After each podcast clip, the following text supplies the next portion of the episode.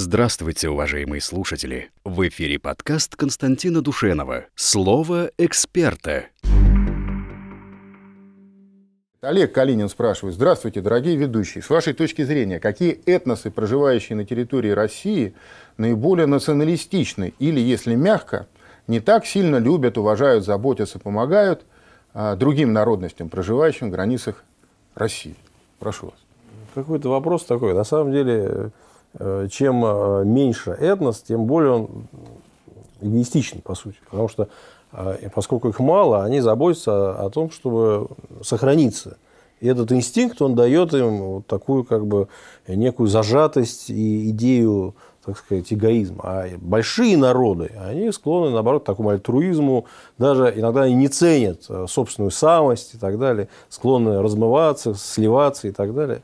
Но это такой общий закон. Но, с другой стороны, мы знаем народах Севера.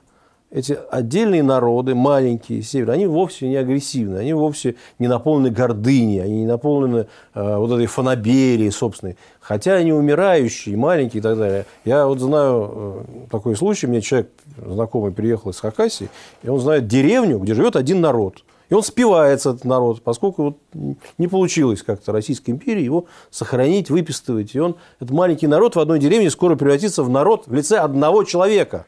С Богом нас, своим, 10, со своим языком. 10, 10 минут и 10 вопросов, Андрей, все. простите. Ну, простите, ради Бога, ну, я все? просто Давай. ставлю. Да. Значит, хорошо, вот я отвечу на этот вопрос так. Значит, э, в криминальном мире хорошо известно. Значит, вором не может быть чеченец, и вором не может быть цыган. Есть две нации, а, представители которых не могут быть э, ворами. И это объясняется очень просто, потому что как бы многими опытами, во всяком случае в криминальном мире, дознано, что значит, вор должен быть беспристрастен.